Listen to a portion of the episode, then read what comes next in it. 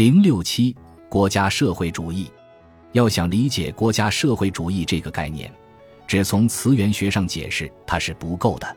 这个词的历史只反映着这样一个事实：国家社会主义是普鲁士和另一些德语国家的政府所信奉的社会主义。他们认同国家，认同这种国家所采取的形式，并且普遍认同国家的观念。这意味着他们所采纳的社会主义可以称为国家社会主义。马克思主义有关国家之阶级性和国家消亡的教诲，越是使国家的概念晦涩难解，就越是易于利用这个概念。马克思主义的社会主义认为，生产资料的国有化和社会化之间存在着至关重要的差别。假如社会民主党的口号是把生产资料国有化作为社会主义变革的最终目标，他们是不会受到民众欢迎的。最普遍的接受了马克思主义的人们所了解的国家，并没有因为他对经济活动的干涉而让人产生很多向往。德国、奥地利和俄国的马克思主义门徒与他们视为代表国家的权利一向势不两立。此外，他们也有机会权衡国有化和私有化的后果，并且他们有着天底下最良好的意愿，因此不能无视国有和私有企业的重大缺陷。对国有化方案产生热情是不可能的。反对党的第一要务就是抨击可恨的威权主义国家，他只能以这种方式争取不满的群众。从这种煽动的政治需要中产生了马克思主义的国家消亡学说。自由主义者要求限制国家权力，把政府交给人民的代表。他们要求自由的国家。马克思和恩格斯为了抢他们的风头，便试图不择手段地采用消灭一切国家权力这种无政府主义信条，却无视社会主义并非意味着消灭国家，而是国家权力的无限扩张。和社会主义条件下国家的消亡这种信条同样站不住脚。同样荒谬的是，与它密切相关的对国有化和社会化的学究式区分。马克思主义者很清楚自己的论证方式的弱点，所以他们一般避免讨论这个问题，只谈生产资料的社会化，但不再进一步深入探讨这种观点。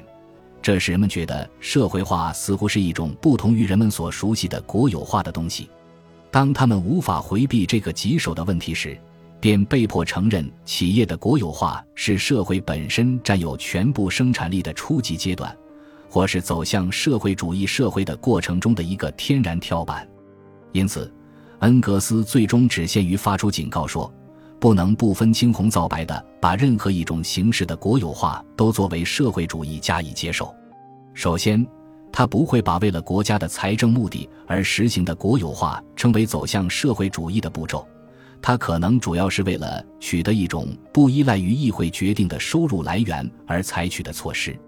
然而，出于同样的原因，在马克思主义的语言中，国有化也可以指在一个生产分支消除被资本家侵吞的剩余价值。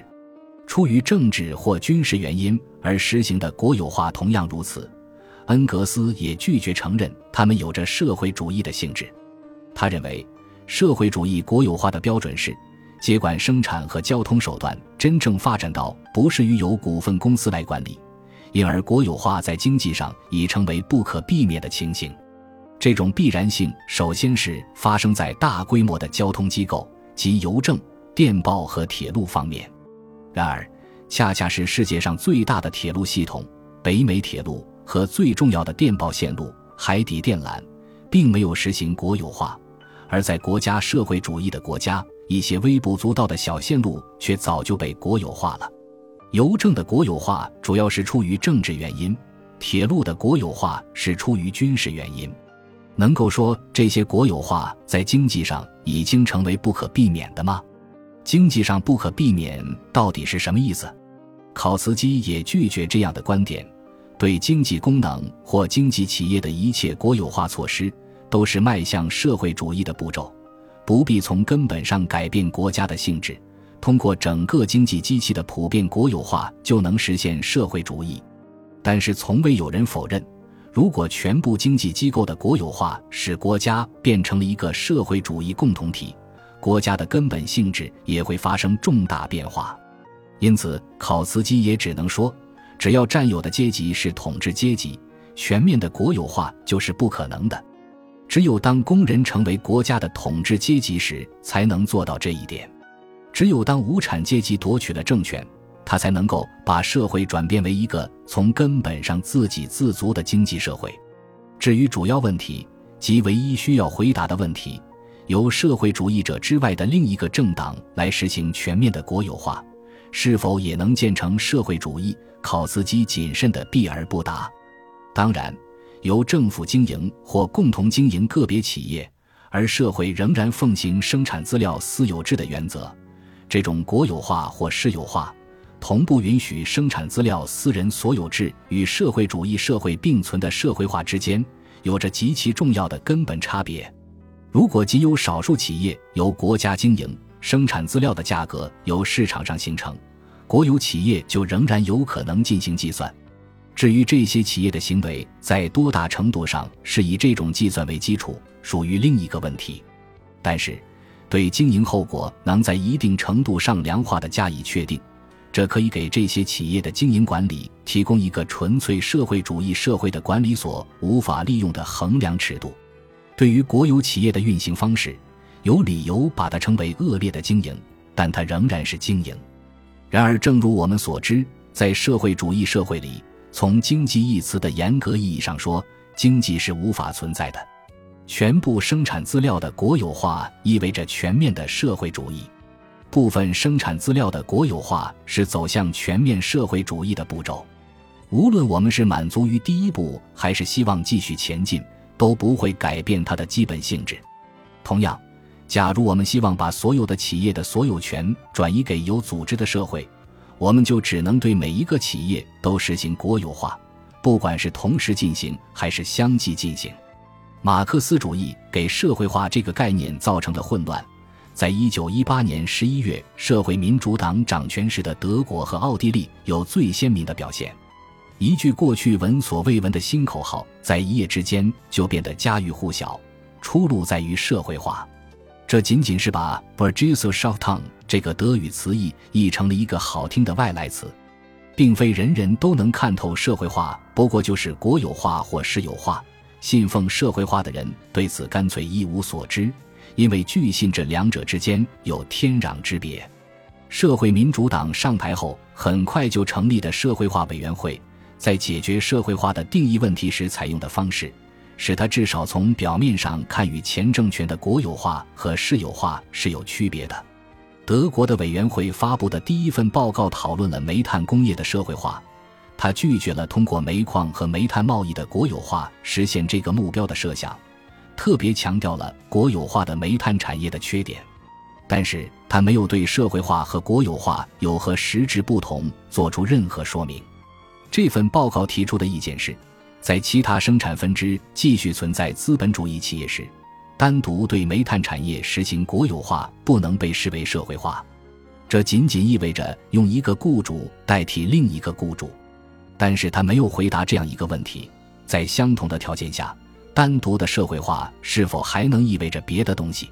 假如这个委员会接下来说，为了取得社会主义社会制度的幸福结果，只把一个生产分支国有化是不够的。他建议由国家同时接管全部企业，就像俄国和匈牙利的布尔什维克已经做过，德国的斯巴达克派希望做的一样，那也很容易理解。但他没有这样做，相反，他详细阐述了在不同生产分支分别进行社会化，以煤炭生产和分配作为起点的社会化方案。该委员会避免使用“国有化”的字眼，这并没有使事情有所不同。该委员会建议，社会化以后的德国煤炭工业的所有者不应是德意志国家，而应是一个德意志公共煤炭托拉斯。他接着又宣布，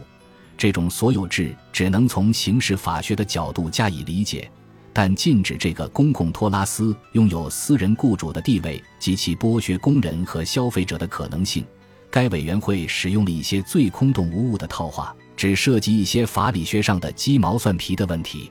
其实，整份报告不过是民众有关资本主义制度的罪恶的幻觉汇总。根据多数建议对煤炭产业实行的社会化，唯一不同于其他公共部门的方面是它的董事会的构成。煤矿的首脑不是官员，而是一个按一定方式组成的委员会。可见，国家社会主义的特点不在于国家是共同组织的轴心，因为不然的话，也就难以理解社会主义了。要想搞清楚它的本质，千万不可以只看这个概念本身，这会使我们只是试图通过考察这个概念的构成成分的含义，去把握这个形而上学的观念。我们必须问一下，那些普遍被视为国家社会主义运动的追随者及彻头彻尾的国家主义者，给这个说法注入了什么样的观念？本集播放完毕，感谢您的收听。喜欢请订阅加关注，主页有更多精彩内容。